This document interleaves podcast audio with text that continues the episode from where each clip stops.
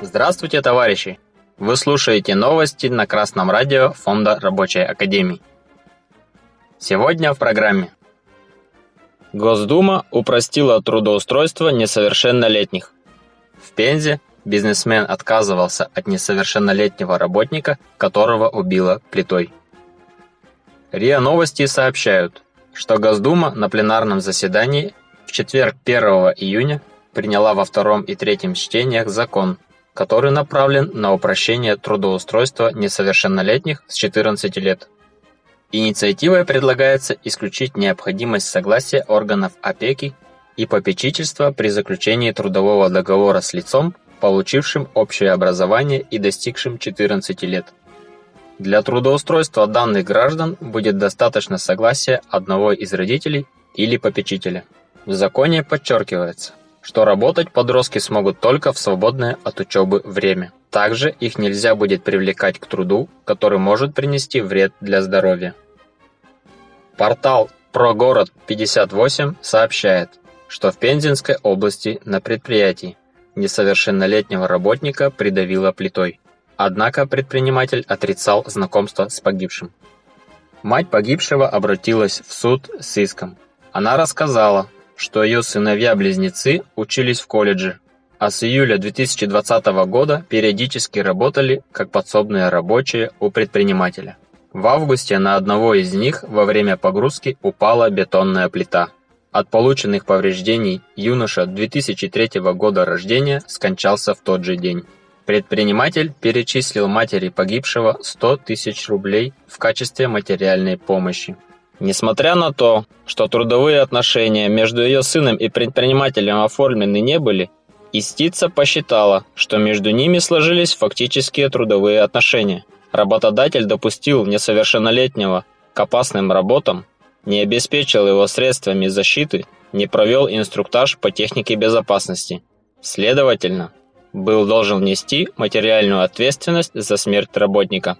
В судебном заседании ответчик с иском не согласился пояснив, что с погибшим не знаком, не являлся когда-либо его работодателем. Он не был на месте погрузки и произошедшего не видел, но его слова были опровергнуты доказательствами. Оказалось, что предприниматель купил бетонные ригели, а для их погрузки пригласил знакомого с краном. В момент подъема разорвалась цепь, поэтому плита упала на потерпевшего, выполнявшего работу стропольщика. Крановщика осудили за нарушение правил безопасности при ведении работ, повлекшее по неосторожности смерть человека. В результате суд установил факт трудовых отношений между работодателем и сыном истицы, а также вынес решение о взыскании в ее пользу компенсации морального вреда в размере 750 тысяч рублей. Недавно в новостях на Красном радио Фонда Рабочей Академии мы рассказывали, что в Госдуму внесли проект об участии школьников в общественно полезном труде. Была дана оценка этой инициативе, ухудшающей положение трудящихся. И вот 1 июня, в День защиты детей, Госдума приняла еще более вредный закон, упрощающий найм школьников на работу. Но как видно из новостей о пензенской трагедии, этот закон возник не на пустом месте. Он лишь оформляет фактическое положение вещей, а оно таково. Уже давно капиталисты всех мастей, от малых до крупных, используют детский труд. Можно увидеть школьников, которые раздают флаеры или подрабатывают курьерами. Некоторые буржуа берут подростков на специальности, которые предполагают тяжелый физический труд. Теперь им будет проще это делать, поскольку законодательство на их стороне. Поскольку у нас в стране государственный аппарат – это орган буржуазии. И пока рабочий класс не ведет классовую борьбу за свои коренные интересы, его положение будет ухудшаться. Как переломить эту тенденцию?